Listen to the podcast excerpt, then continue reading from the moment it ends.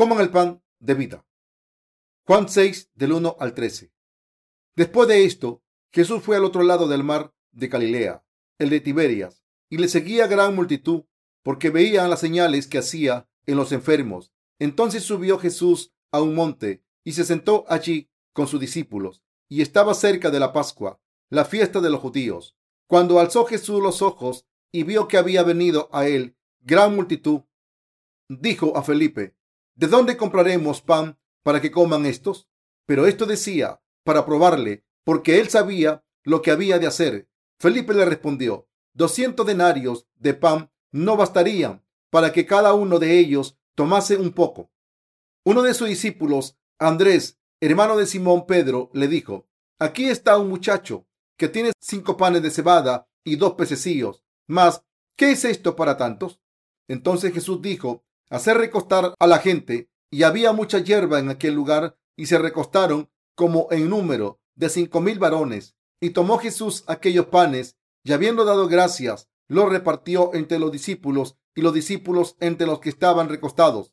Asimismo, de los peces, cuanto querían. Y cuando se hubieron saciado, dijo a sus discípulos, recoged los pedazos que sobraron, para que no se pierda nada. Recogieron pues y llenaron doce cestas de pedazos que de los cinco panes de cebada sobraron a los que habían comido. Vemos que hoy han venido muchos trabajadores del ministerio. Estoy contento de verles. Puedo ver bien la Biblia cuando llevo mis gafas, pero no puedo verles bien con ellas.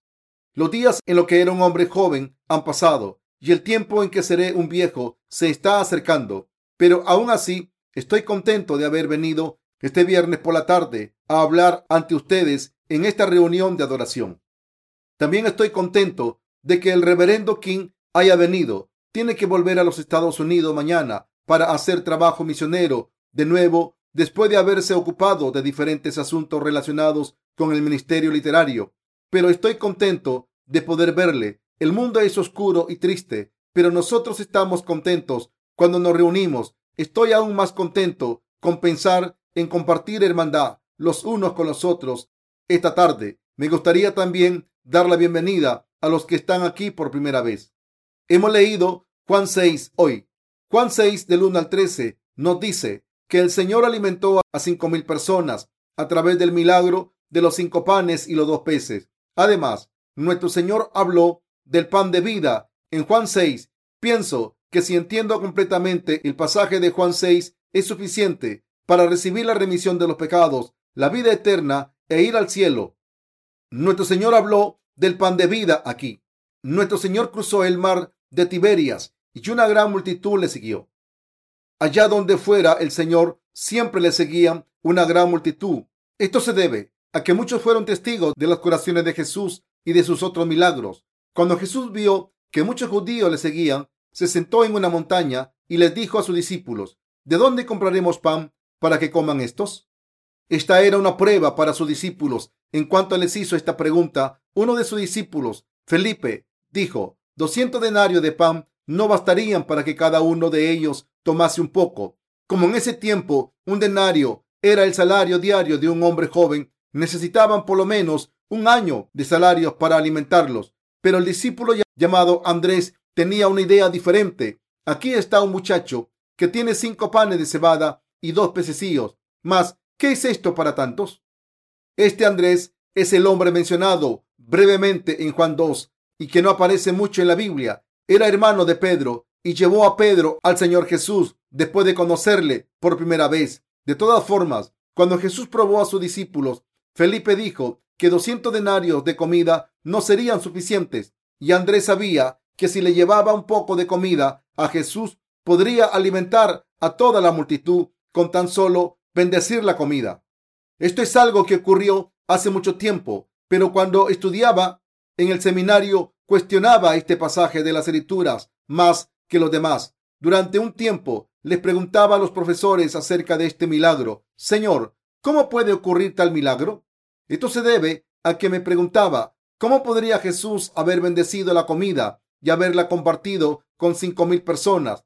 También me acuerdo que una vez uno de esos profesores me llamó a su despacho y me regañó por hacer esa pregunta. Incluso ahora sigo cuestionándolo porque no está escrito tal y como ocurrió en la Biblia.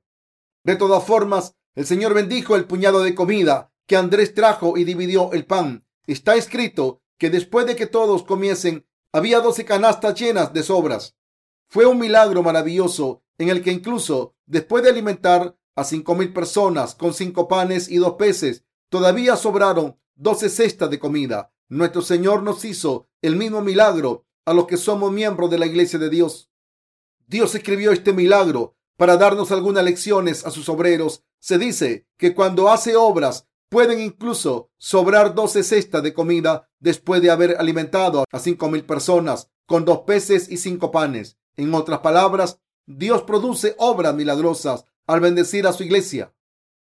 El Señor hizo milagros muy a menudo cuando estaba en el mundo. Ese milagro le parecía imposible a Felipe y como solo lo calculó con su mente, le pareció imposible. Como Andrés creyó que toda esa gente podría comer si el Señor bendecía la comida, trajo una cesta que tenía un chico, se la dio a Jesús y dijo, aquí está un muchacho que tiene cinco panes de cebada y dos pececillos. Hermanos y hermanas, cuando interpretamos este pasaje espiritualmente, los dos peces representan la iglesia de Dios y los cinco panes representan la gracia de salvación que Dios nos ha dado. Dios nos salva de todos los pecados del mundo y nos bendice con la gracia de salvación que viene por el Evangelio del agua y el Espíritu. Nos dice que esas obras de la gracia de salvación se cumplen en este mundo a través de su iglesia. Dios, quien da gracia en todas las cosas, produce la obra de salvación a través de los justos en su iglesia, a la gente que desea seguirle en este mundo. Dios nos está demostrando cómo nos salva a través de este milagro. Nos está dando estas bendiciones a su iglesia, sus siervos y a los santos. El Señor dice, otra vez os digo que si dos de vosotros se pusieren de acuerdo en la tierra acerca de cualquier cosa que pidieren, les será hecho por mi Padre que está en los cielos. Porque donde están dos o tres congregados en mi nombre, allí estoy yo en medio de ellos. Mateo 18, del 19 al 20. Esto significa que la obra de Dios surge cuando la gente que cree en el Evangelio del agua y el Espíritu y ha recibido la remisión de los pecados se reúne, ora y lo hace, toda reunida. Dios siempre nos da la gracia de salvación abundantemente a los siervos y santos en su iglesia. No podemos vivir sin la gracia de nuestro Señor, pero cuando nos preguntamos ¿De dónde viene la gracia de Dios? La respuesta es que sale de sus siervos y de su iglesia. Nos da las bendiciones de salvación y su gracia a través de sus siervos en su iglesia. Por tanto, la gente de la iglesia de Dios no debe intentar vivir por su propia fuerza. Tiene que vivir deseando las bendiciones de Dios. Hay algunos siervos de Dios que intentan hacer las obras de Dios por su cuenta y por sus propias fuerzas. Pero la iglesia de Dios es el lugar donde su intervención su consejo y su gracia existen. Debemos recordar siempre el consejo y la gracia de Dios y vivir dándole gracias por eso. Debemos hacer su obra por fe y seguir su consejo felices. Dios nos da las bendiciones y la gracia de salvación para que no nos falte nada. Este tipo de bendiciones nos esperan en la iglesia de Dios. Este milagro demuestra que nuestro Dios está guiando a su iglesia en todas sus obras y las está bendiciendo. Los dos peces y los cinco panes no eran suficientes para una sola persona, ¿cómo pudieron alimentar a cinco mil personas? Por fuera los edificios de la iglesia de Dios no son grandes. A veces parecen las tiendas de sedar de las que se habla en el Cantar de Cantares 1.5. ¿Saben qué son las tiendas de sedar? En Corea hay unas tiendas hechas de alfombría de paja. Creo que las tiendas de sedar eran así. No eran muy bonitas. La iglesia de Dios es así para la gente del mundo. Pero nuestro Señor es el Señor que hace la obra bendita de alimentar a cinco mil en la obra que la iglesia de Dios hace. De la misma manera en que dio la bendición de alimentar a cinco mil personas en el pasado, está haciendo obras benditas ahora para que su palabra de verdad pueda salvar a las almas perdidas de los que no conocen las bendiciones de salvación en el Evangelio del agua y el Espíritu. Creo y no dudo que también hará estas obras en el futuro cada vez que leo la Biblia, siento que Dios hace su obra en su iglesia. Podemos recibir las bendiciones no por nuestras buenas obras, pero por nuestra fe en la justicia de Dios. Sabemos que éramos insuficientes y pudimos vestirnos de la gracia de salvación a través de su iglesia. Sabemos que Dios le da la salvación a las almas perdidas a través de su iglesia y las suplicaciones de los predecesores de la fe. Los que vivimos en la iglesia de Dios nos vestimos con la gracia de Dios por fe. Por supuesto, hay bendiciones que Dios ya nos ha dado, pero aún así, ¿acaso no somos personas que deben seguir teniendo bendiciones para vivir porque tenemos partes insuficientes ante Dios? Si fuéramos excelentes espiritualmente, no deberíamos ponernos la gracia de Dios, pero como no somos excelentes espiritualmente y somos insuficientes en la iglesia de Dios, debemos ponernos la gracia de Dios para poder salvar a las almas que van a perecer.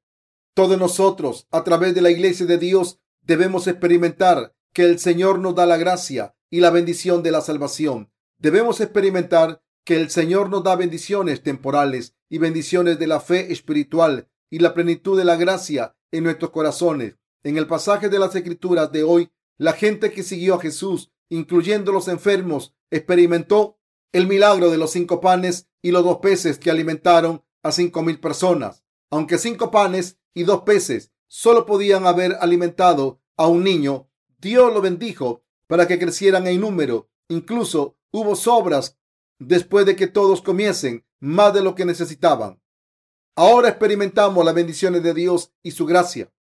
Cuando somos inmaduros espiritualmente, a veces tenemos la ilusión de que somos las personas más fuertes e inteligentes del mundo. Pero aunque pensemos así, al crecer en la fe, nos damos cuenta de que somos siempre insuficientes. Así que nuestras cabezas se rebajan ante los predecesores de la fe y estamos agradecidos por estar en la iglesia de Dios en otras palabras, nos hacemos humildes. Estoy seguro de que Dios le dará sin falta las bendiciones de la salvación a los que creen en el Evangelio del agua y el Espíritu. Tengo esta fe y les predico este sermón. No estoy hablando de circunstancias temporales, les estoy hablando convencido porque el Señor nos ha bendecido durante mucho tiempo, como el Señor nos mostró el secreto de Dios. Creemos que nos bendecirá indefinidamente si hacemos su obra por fe, creemos que nos bendecirá para que se pueda ver claramente. Hay muchas pruebas de que hemos recibido muchas bendiciones de Dios a través de su iglesia. Vamos a ir a los Estados Unidos para distribuir nuestros libros sobre el Evangelio del agua y el Espíritu. Hemos publicado un libro titulado ¿Realmente ha nacido de nuevo por agua y el Espíritu? Queremos distribuir estos libros en línea y en formato impreso a librería de todo el mundo. Yo creo que a través de esta obra todo el mundo conocerá el Evangelio del agua y el Espíritu, recibirá la remisión de los pecados como nosotros y obtendrá la vida eterna. Estoy seguro de que sus almas estarán llenas con el alimento espiritual al dedicarse a la obra de salvar almas. Nosotros los obreros de Dios creemos que el Señor obra cuando predicamos la justicia de Dios. Debemos creer que Dios a través de su justicia, bendice las obras de su iglesia. Es maravilloso que Dios haga esto en su iglesia a través de su justicia. Pero lo que tienen que hacer primero es llenar los asientos vacíos cada vez que adoramos, escuchar la palabra y hacer que sus almas crezcan por fe. Creo que cuando guíen a otras almas, se unan a la obra que está haciendo la iglesia de Dios y vivan con oraciones y con fe. El Señor le dará la gracia de salvación a otras almas a través de sus esfuerzos y Dios producirá las obras del Evangelio y dará las bendiciones con las que todas las almas pueden obtener la salvación. Ahora queremos predicar el Evangelio del agua y el Espíritu, que es la verdad de salvación a todo el mundo. Aunque la iglesia de Dios en Seúl y la rama de la iglesia en el resto de nuestro país parezcan pequeñas a los ojos humanos, en realidad son iglesias grandes a los ojos de Dios los siervos de Dios que trabajan allí son maravillosos. Siempre están ocupados porque están haciendo la obra de Dios.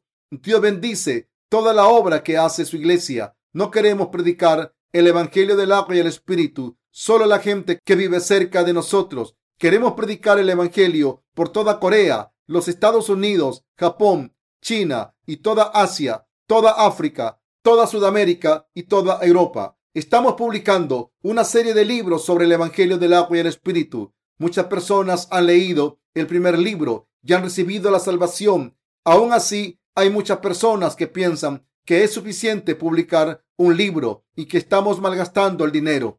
Pero piensan así porque no han probado completamente la palabra de Dios. La palabra de la Biblia no solo habla de un tema.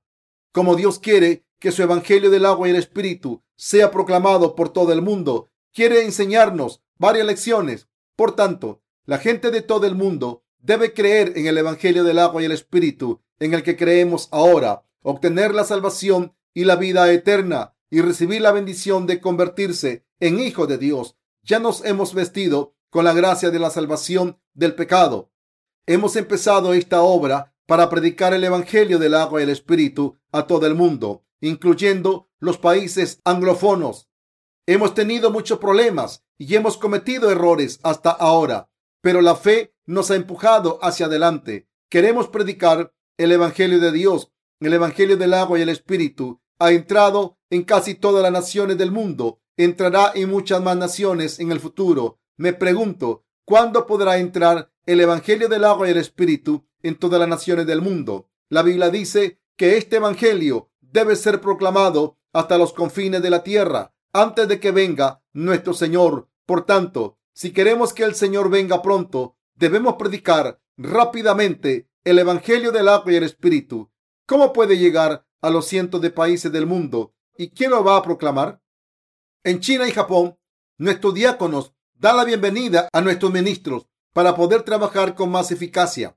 Pero la gente de la mayoría de los países no sabe que vamos y venimos a sus países. No saben por qué vamos y venimos. Dios y sus obreros también nos encuentran en esos países. Preparamos diligentemente la obra de predicar el Evangelio del agua y el Espíritu, porque queremos predicar el Evangelio. Pero como nuestros corazones tienen prisa y las cosas no nos salen como queremos, estamos frustrados y nos sentimos insuficientes. Aún así, tenemos fe en la justicia de Dios y en su palabra y Él produce muchas obras buenas a través de nuestra fe.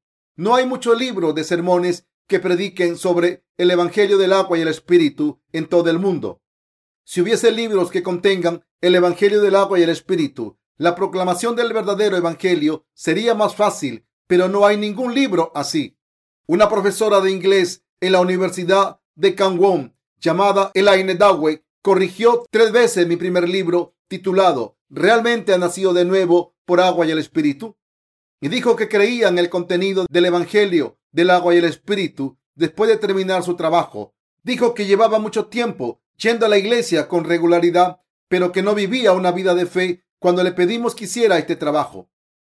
Nuestro primer pensamiento fue que queríamos que esta persona leyese y corrigiese el libro, pero además recibió la remisión de los pecados al leerlo tres veces. Cuando la conocí, cené con ella y hablamos, y entonces entendió fácilmente las cosas espirituales que le decía. Entendió mis palabras como alguien que hubiese estado conmigo durante tres años. Estaba sorprendido porque entendía cualquier tema espiritual del que hablaba. Me dijo, si este libro va a otros países, habrá muchas personas que creerán en el verdadero evangelio como yo. Esta profesora es canadiense y aún no ha cumplido los 40 años, pero me dijo que nunca había visto este tipo de libro.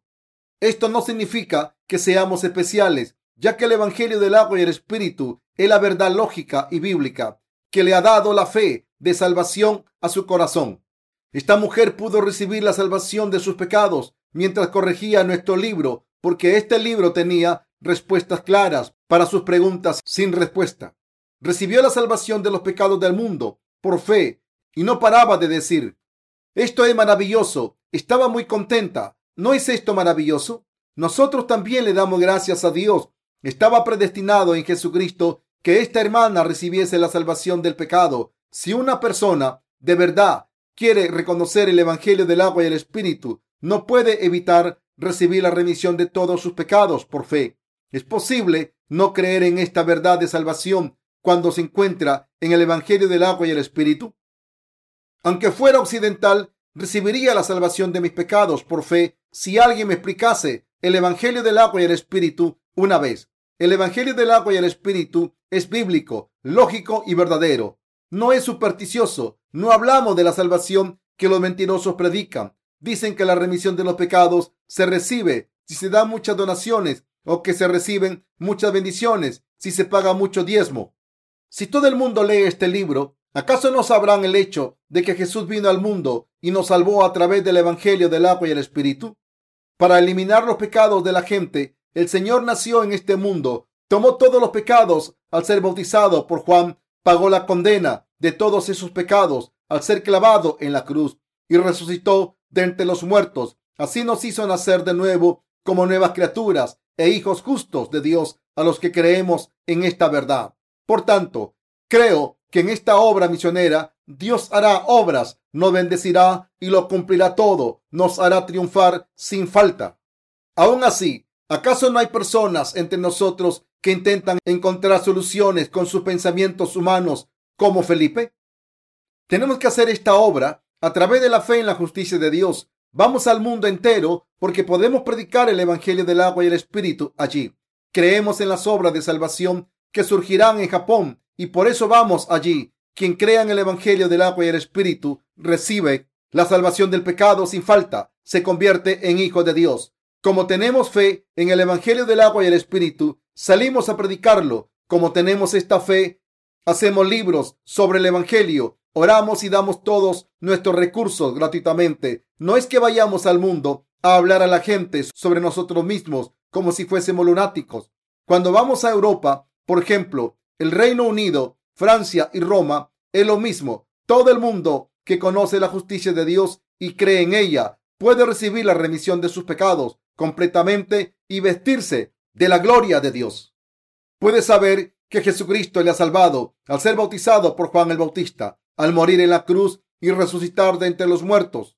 Es verdad, pensaba que Jesús haría eso. No conocía esta verdad porque no había nadie que me la enseñara y tenía pecados hasta ahora. Pero ahora mis pecados han desaparecido para siempre gracias al Evangelio del agua y el Espíritu. Esta gente es muy feliz. ¿Es Jesús el Hijo de Dios y el Salvador?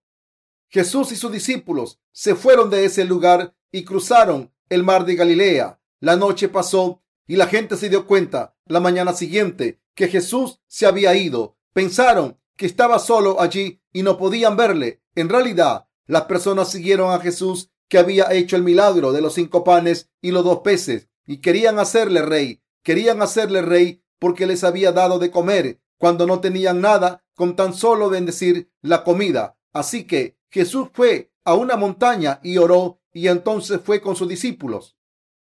En ese mismo momento, los discípulos de Jesús que estaban cruzando el mar en una barca se encontraron con una tormenta que casi vuelca la barca. Entonces, cuando llamaron al Señor atemorizados, Jesús caminó sobre el mar y subió a la barca. Entonces de repente el mar se calmó cuando le dijo, Calla, enmudece. Marcos 4:39. ¿Quién es este Jesús para nosotros? Es nuestro Dios, no es un hombre como ustedes. Se convirtió en hombre durante 33 años, pero no es solo un hombre, sino que es Dios. Es nuestro creador y salvador. Fue Dios quien vino al mundo durante un tiempo encarnado en un hombre. Dios protegió a sus discípulos. Esto también significa que protege a su iglesia. Esto significa que cuando la iglesia de Dios sufre dificultades en este mundo, Dios la protege y le ayuda. El Señor cruzó el mar de Tiberias y fue a Capernaum, y la gente cruzó el mar en barcas y caminó para ver a Jesús y a sus acompañantes de nuevo. ¿Cuánta excitación creen que había? Comeremos todo lo que queramos hoy también. Estaban de buen humor por eso y se reunieron ante Jesús diciendo, Hola Jesús, ¿cuándo has llegado? Nos alegramos de verte. Entonces Jesús les dijo, De cierto, de cierto os digo que me buscáis no porque habéis visto las señales, sino porque comisteis el pan y os saciasteis. ¿Acaso no me buscáis solo porque habéis recibido comida y no porque visteis el milagro que hice? Probablemente pensé, es bueno que me llaméis Señor y me busquéis, pero lo único que queréis es comer. Jesús quiso que supiesen quién era y que le siguieran. Así que siguió diciendo, trabajad no por la comida que perece, sino por la comida que a vida eterna permanece. Les dijo que trabajasen por la comida que no perece. El Hijo del Hombre os dará esta comida. Ha sido sellado por Dios Padre. Entonces la gente preguntó, ¿qué debemos hacer para poner en práctica las obras de Dios? Nuestro Señor respondió, esta es la obra de Dios, que creáis en el que Él ha enviado. Jesús quiso que la gente le conociese y creyese en Él. Quería que creyesen que era Dios y el Redentor que los salvó de todos los pecados a través del agua y la sangre, y quiso que creyesen que les daría vida eterna y las bendiciones de hacerles nacido de nuevo al hacerlos hijos de Dios. Pero la gente de aquel tiempo no reconoció ni creyó a Jesús correctamente. Esta generación ahora es la misma. La gente dice que cree en Jesús, pero está llena de pensamientos carnales. Los cristianos de hoy en día están llenos de la idea de que si creen en Jesús recibirán comida y dinero, se harán ricos y tendrán un buen trabajo. Así que buscan una iglesia grande. Esto significa que no quieren creer en la justicia de Dios y no viven sus vidas religiosas para recibir la remisión de los pecados en sus corazones. Por tanto, Jesús no estaba contento con esta gente y les dijo que buscasen las cosas espirituales. ¿Acaso no dijo, no me pidáis la comida que perece, sino la comida que no perece? Si lo hacéis, os lo dará. ¿Cuál es la comida que no perece? ¿Qué es? ¿Cuál es la señal para nosotros que nos hace creer en Jesús? La gente pregunta, ayúdanos a ver y creer en lo que haces. ¿Qué vino a darnos Jesús?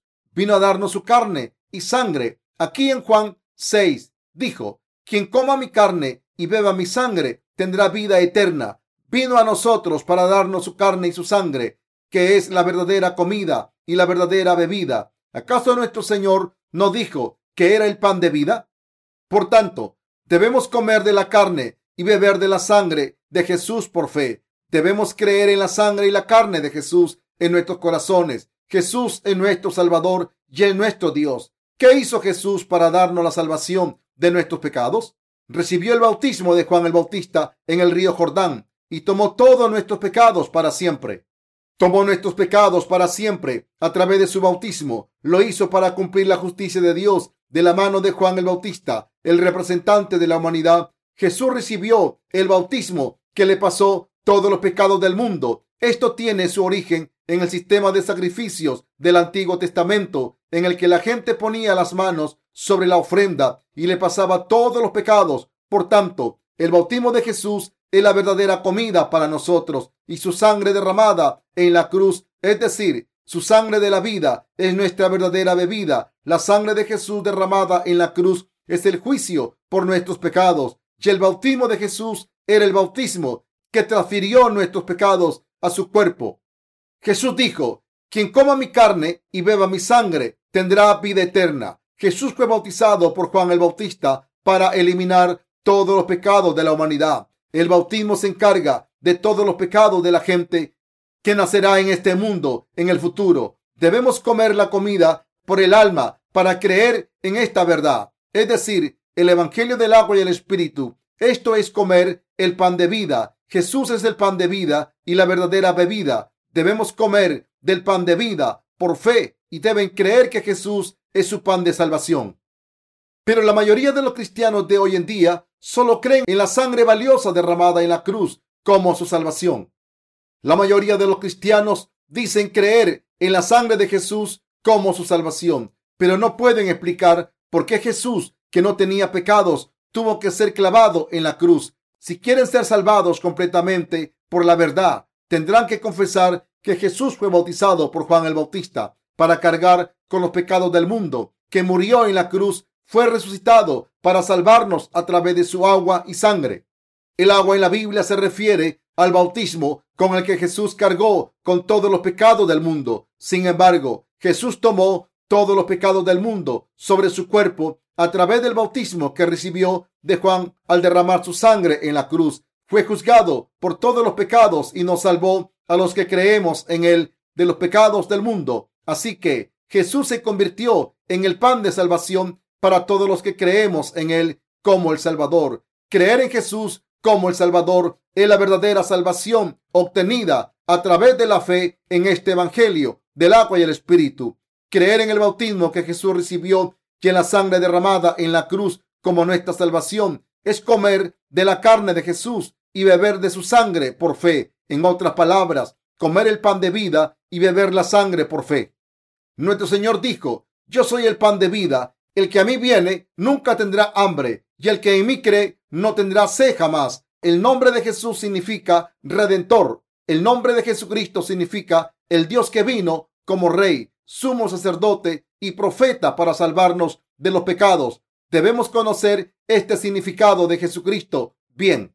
Como Dios vino al mundo encarnado en un hombre, fue bautizado por Juan el Bautista y derramó su sangre y murió para salvarnos del pecado. Se encargó noblemente de las tareas de sumo sacerdote. Por tanto, para los que creen en él, el Señor es el Rey, el sumo sacerdote y el profeta que nos enseña el Evangelio del agua y el Espíritu.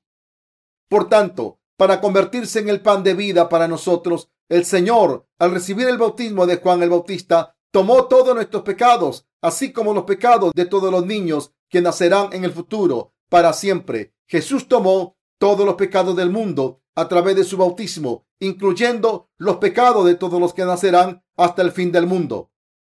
Y por supuesto, los pecados de la gente que murió hace tiempo. Jesús tomó los pecados del mundo sobre su propio cuerpo. Así que la gente que cree en el Evangelio del agua y el Espíritu nunca tiene sed. Somos muy insuficientes en muchos aspectos físicos. Así que siempre cometemos pecados. Entonces, ¿en qué tenemos que creer para obtener la salvación de los pecados? ¿Es suficiente con pedir bajo la cruz de Jesús que nos perdone los pecados? No, eso no es suficiente. Debemos conocer la verdad y creer en ella. Somos insuficientes, pero nuestro Señor fue bautizado por Juan el Bautista y quitó todos los pecados del mundo. Debemos recordar esto. Así, nunca tendremos sed si creemos en Jesús quien vino a través del Evangelio del agua y el Espíritu. Mis queridos hermanos, Jesús vino a eliminar todos estos pecados para siempre. Nos salvó para siempre de todos nuestros pecados a través del Evangelio del agua y el Espíritu. Nos dio la vida eterna y nos hizo hijos justos de Dios. No hay otro nombre bajo el cielo por el que se pueda obtener la salvación. No hay otro nombre aparte de Jesús que se le haya dado al hombre a través del que se pueda ser salvado. Cuando la gente cree en Jesús, quien vino por el Evangelio del agua y el Espíritu, como su Salvador y Señor, recibe la remisión de los pecados. Recibimos la salvación al creer en el Evangelio del agua y el Espíritu. Por muy virtuosos que sean algunos en esta vida, sus pecados no desaparecen nunca. Por mucho que una persona intente vivir sin pecado, el pecado de no creer en la justicia de Dios sigue en su corazón. La gente recibe el castigo del infierno por sus pecados. La gente que no cree que Jesús nos haya salvado de todos nuestros pecados a través del agua, la sangre y el espíritu, está cometiendo un pecado que le llevará al infierno. Como Dios sabía que los pecadores irían al infierno si se les dejaba seguir así. Vino a través del Evangelio del agua y el Espíritu. Fue bautizado por Juan, murió en la cruz, fue resucitado de entre los muertos y nos ha salvado a todos los que creemos en él. La gente pregunta, ¿Qué debemos hacer para hacer las obras de Dios? Nosotros debemos responder por fe. En otras palabras, debemos conocer a Jesús y creer en Él como el Salvador que vino a través del Evangelio del agua y el Espíritu. Creer en la justicia de Jesús es hacer la obra de Dios. Por tanto, deben saber que por mucho dinero que den a su iglesia y escriban sus nombres en el sobre de contribución y extiendan muchos cheques, esto no significa que estén haciendo la obra de Dios. Puede que esto haga felices a sus pastores, pero Jesús no está contento con esto. No trabajéis por la comida que perece, trabajad por la comida que no perece. Creed en mí, soy Dios, quien os ha salvado de todos los pecados a través del Evangelio del agua y el Espíritu. ¿Acaso no vino al mundo, fui bautizado, morí en la cruz y resucité para salvarles del pecado? Nuestro Señor dice que es una persona a la que no le importa las donaciones que ofrecen para la salvación. La salvación del pecado no es algo que no se pueda conseguir con las obras propias. Solo podemos llegar a la justicia de Dios al creer en la justicia de Jesús en nuestros corazones y convertirnos en personas justas por fe. Una persona llega a la salvación al creer en la justicia de Dios y al confesar esa fe con su boca diciendo, Señor, creo en el Evangelio del agua y el Espíritu. Entonces por primera vez, esta fe se hace firme en su corazón como cemento. Así es como se recibe la salvación de los pecados. Por tanto, cuando creemos en Jesús como el Salvador, debemos creer que la carne de Jesús, es decir, el bautismo que recibió, se refiere a la transferencia de los pecados del mundo sobre sí mismo. Debemos beber la sangre de la cruz por fe. No estoy diciendo que tengan que comer literalmente la carne de Jesús. Estoy sugiriendo que debemos comer la justicia de Dios por fe. Esta fe significa que debemos creer que Jesús tomó todos nuestros pecados al venir al mundo y recibir el bautismo y que fue clavado en la cruz por nosotros. Murió para limpiar todos nuestros pecados y fue juzgado por todos ellos. Creer de esta manera es creer en la justicia de Dios en el corazón. Podemos obtener la salvación de todos los pecados al creer en la justicia de Dios en el corazón. Una persona obtiene la vida eterna y se convierte en hija de Dios al creer en la justicia de Dios en su corazón. Todas las bendiciones se obtienen por fe en la verdad. Así es la fe que lleva a la justificación por fe. Por fe en el corazón, una persona obtiene la salvación de Dios, se convierte en una persona justa, obtiene la vida eterna, se convierte en hijo de Dios y recibe las bendiciones celestiales. Leamos Juan, Juan 6, 52 al 59. Entonces los judíos contendían entre sí diciendo, ¿cómo puede éste darnos a comer su carne? Jesús les dijo, de cierto, de cierto os digo, si no coméis la carne del Hijo del Hombre y bebéis su sangre, no tenéis vida en vosotros. El que come mi carne y bebe mi sangre tiene vida eterna, y yo le resucitaré en el día postrero. Porque mi carne es verdadera comida y mi sangre es verdadera bebida. El que come mi carne y bebe mi sangre, en mí permanece y yo en él. Como me envió el Padre viviente y yo vivo por el Padre, asimismo el que me come, él también vivirá por mí. Este es el pan que descendió del cielo. No como vuestros padres comieron el maná y murieron. El que come de este pan vivirá eternamente. Estas cosas dijo en la sinagoga, enseñando en Capernaum. Mis queridos hermanos, debemos comer la carne de Jesús y beber su sangre por fe. Solo podemos recibir la salvación si aceptamos el bautismo y la cruz de Jesús en nuestros corazones por fe. Debemos creer en estas cosas en nuestros corazones, aunque no sepamos nada acerca de la Biblia. Debemos creer que Jesús es el Redentor, que es Dios y que vino a este mundo encarnado en un hombre para salvarnos de los pecados del mundo. Fue bautizado por Juan a través de quien tomó los pecados del mundo y fue juzgado en nuestro lugar por nuestros pecados en la cruz. Nos salvó completamente al resucitar de entre los muertos. No podemos olvidar estos hechos y debemos creer en nuestros corazones. Leamos primera de Pedro 3:21, donde se nos habla de que es el bautismo que Jesús recibió de Juan el Bautista.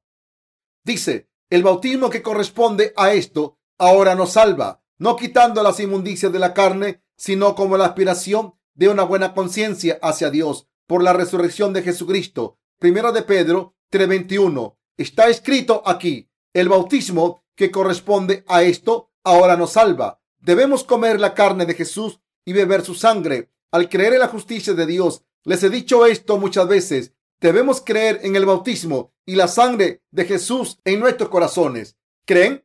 El bautismo que Jesús recibió de Juan el Bautista es la carne de Jesús. El bautismo que corresponde a esto ahora nos salva. En otras palabras, al recibir el bautismo Jesús recibió todos los pecados que cometemos, esos pecados que cometemos por nuestras acciones, los que cometemos a propósito y los que cometemos sin querer. ¿Qué dice este pasaje que nos salva? El bautismo que corresponde a esto ahora nos salva. El bautismo, Jesús vino a este mundo y recibió la transferencia de los pecados de la humanidad para siempre a través del bautismo que recibió de Juan el Bautista. Por tanto, el cuerpo de Jesús tuvo que ser clavado a la cruz y nos salvó de todos los pecados a través de este método. La carne de Jesús se convierte en el pan de vida para nosotros. Por tanto, esto es lo que corresponde y nos salva. Es el bautismo de Jesús. Así que, ¿qué es la sangre derramada en la cruz? Es el juicio por nuestros pecados. Así que dijo, mi sangre es de vida. ¿Qué ocurre si creemos en la sangre de Jesús derramada en la cruz? Que sabemos que Jesús murió por nosotros y nuestros corazones se refrescan. ¿Qué pasa si pensamos en el bautismo de Jesús? Que sabemos que el bautismo de Jesús se encargó de nuestros pecados y que los borró, por tanto, es comida para nuestras almas. El Señor tomó todos los pecados que cometemos en este mundo y los borró. Quitó todos los pecados de nuestras almas. como el bautismo que nuestro Señor recibió de Juan el Bautista borró todos nuestros pecados de la manera más adecuada. Es ahora pan de vida para nosotros. Si creemos en el bautismo que Jesús recibió, podemos comer el pan de vida. Por tanto, si predicamos el bautismo de Jesús y la sangre derramada en la cruz, estaremos llenos. Señor, somos insuficientes, pero Jesús quitó nuestros pecados, ¿verdad? Cometemos muchos pecados y sufrimos mucho por culpa de ellos mientras vivimos en este mundo. Cuando sufrimos por culpa de nuestros pecados, la palabra de Dios acerca de la salvación viene a nosotros. El bautismo que corresponde a esto ahora nos salva. Primero de Pedro 3:21. Deja ahora, porque así conviene que cumplamos toda justicia. Mateo 3:15. He aquí el Cordero de Dios que quita el pecado del mundo. Juan 1:29. En Juan 19:30 él dijo, está acabado, pues donde hay remisión de estos, no hay más ofrenda por el pecado. Hebreos 10:18. Ahora pues, ninguna condenación hay para los que están en Cristo Jesús, los que no andan conforme a la carne, sino conforme al Espíritu. Romanos 8:1. Porque lo que la ley no pudo hacer porque era débil en la carne, Dios lo hizo enviando a su Hijo encarnado en un hombre susceptible a cometer pecados y nos salvó de todos los pecados. Cuando pensamos en estas palabras, realizamos la siguiente confesión. Señor, gracias. Nuestras almas están llenas cuando pensamos en la palabra sobre tu carne y sangre. Gracias, Señor. He intentado no pecar, pero he pecado y no he podido caminar según la palabra de Dios. Reconozco mis errores. No podía evitar ser condenado por mis pecados, pero creo que tomaste mis pecados para siempre cuando fuiste bautizado por Juan el Bautista. Gracias Nuestras almas están llenas gracias a tu justicia. Volvemos de la muerte a la vida por fe. Sin el Evangelio del agua y el Espíritu, somos almas que no pueden evitar morir de hambre y ser destruidas por los pecados. Pero ahora hemos vuelto a la vida por fe. Gracias, Señor. Creo en tu justicia y te alabo. Te encargaste de todos nuestros pecados y moriste por nosotros en la cruz. Por tanto, creo en tu justicia. Quiero vivir ahora haciendo obras justas, como las he resuelto el problema de mis pecados. Puedo hacer obras justas a pesar de los pecados que he cometido. Me has hecho hacer buenas obras, me has hecho justo y me has hecho hijo de Dios. Y por eso doy gracias a Dios Padre, quien me dio la gracia de la salvación por la que le puedo llamar Abba Padre. Le doy gracias a Jesucristo y al Espíritu Santo. Está escrito, el bautismo que corresponde a esto ahora nos salva no quitando las inmundicias de la carne, sino como la aspiración de una buena conciencia hacia Dios por la resurrección de Jesucristo. Primero de Pedro 3:21. ¿Cómo pueden ser buenas sus conciencias? La razón por la que nuestras conciencias se hacen buenas y rectas ante Dios es que creemos en Jesús, quien fue bautizado por Juan el Bautista, tomó todos nuestros pecados para siempre y fue juzgado en la cruz. Por tanto, tenemos conciencias buenas y sin pecados ante Dios. Somos honorables por fe y podemos llamar a Dios Padre. Podemos confesar ante Dios, gracias Padre. Si el Padre de sus almas murió en su lugar por sus pecados, sus conciencias deben estar limpias. Entonces, cada vez que piensen en ese Salvador, estarán contentos. Serán así gracias a sus conciencias de fe. Si alguien les molesta, le pueden decir, ¿qué te pasa? Mi Salvador tomó mis pecados a través de su bautismo y murió en mi lugar para salvarme de la muerte. ¿Cómo puedo tener pecados entonces? Incluso si la persona sigue molestando y dice, aún así has cometido pecados, pueden decirle seguros con fe, de todas formas, mis pecados y su precio han sido pagados por Jesús. ¿Por qué dices que tengo pecados? Es obvio que he pecado, pero Jesús ha recibido la purificación y el juicio por todos mis pecados. De la misma manera, podemos creer con una conciencia limpia ante Dios que nos hemos convertido en sus hijos por fe. En el bautismo que Jesús recibió y su sangre derramada en la cruz. Como Jesús fue bautizado por Juan el Bautista y murió en la cruz para salvarnos de nuestros pecados y ahora está sentado a la derecha del trono de Dios. Creemos en Jesús, quien hizo estas obras justas y tuvo honor en nuestras conciencias. No hay otro método de salvación de nuestros pecados. Las buenas conciencias siguen a Dios de esta manera. Creemos en el bautismo de Jesús y su sangre derramada en la cruz. llamamos Padre a Dios y le seguimos diciendo, aleluya, nos convertimos en hijos de Dios como seres sin pecados y alabamos la justicia de Dios. ¿Cómo podría decir que no tienen pecados ante Dios si sus pecados no hubieran sido pasados a Jesús a través del bautismo que recibió de Juan el Bautista? ¿Cómo podrían resolver el problema de sus pecados en sus corazones? ¿Cómo curamos las transgresiones que cometemos a diario? ¿Podemos curarlas mediante las oraciones de penitencia? Eso es ridículo. Como Jesús tomó todos nuestros pecados a través del bautismo que recibió de Juan el Bautista, no tenemos pecados y no hay ningún motivo para ser juzgados porque el Señor cargó con nuestros pecados y murió en nuestro lugar. Creemos en la justicia de Dios en nuestros corazones y hemos recibido la salvación del pecado. A través de su iglesia que Dios ha establecido, está salvando a toda la gente del mundo con el Evangelio del agua y el Espíritu. Como creemos en la justicia de Dios, estamos proclamando esta fe nuestra por todo el mundo para que todos a través de la iglesia de Dios puedan creer en el Evangelio del agua y el Espíritu, recibir la remisión de sus pecados y la gracia de la salvación que les hace nacer de nuevo. Debemos plantar semillas de salvación que les hagan nacer de nuevo. Debemos plantar la semilla de salvación en todos los campos de los corazones de la gente a través del Evangelio del agua y el Espíritu. Debemos ayudar a todo el mundo a creer en el Evangelio del agua y el Espíritu, que obtengan la salvación del pecado. De esta manera, Dios nos hará capaces de hacer esta obra de bendición y bendecirnos. En Juan 3, Jesús le dijo a Nicodemo, de cierto, de cierto te digo, que el que no naciere de agua y del Espíritu no puede entrar en el reino de Dios. La gente que cree en la justicia de Dios siempre reconoce el Evangelio del agua y el Espíritu. La gente que cree en la justicia de Dios debe creer que Jesús es Dios y que nos ha salvado de todos los pecados mediante el bautismo que Jesús recibió de Juan el Bautista y el juicio del pecado que recibió en la cruz. Hemos obtenido la vida eterna al creer en Él, convertirnos en hijos de Dios y creer en Él y hemos recibido por fe todas las bendiciones y la gracia que Dios Padre nos da. Nuestro Señor es el Dios redentor. Nuestro Señor vino al mundo y nos ha salvado para siempre. Sin embargo, hay muchos pastores que no conocen este Evangelio y no pueden predicarlo. Les aconsejan a sus congregaciones lo siguiente, hermanos y hermanas, han pecado mucho esta semana. No, espero que se arrepientan, espero que se sientan mal y se arrepientan, espero que oren y ayunen. Pero si sus pecados desaparecieran de esta manera, con lágrimas y mocos, es decir, si pudieran ir al cielo y recibir la remisión de los pecados, ofreciendo oraciones de penitencia, Jesús no tendría que haber venido al mundo, haber sido bautizado por Juan el Bautista, haber muerto en la cruz o haber resucitado. Mis queridos hermanos, espero con todo mi corazón que tengan fe en la palabra que ha sido testificada por la iglesia de Dios. Hay muchas iglesias en el mundo, pero la mayoría no habla del Evangelio del agua y el Espíritu. ¿Cuál es la iglesia de Dios?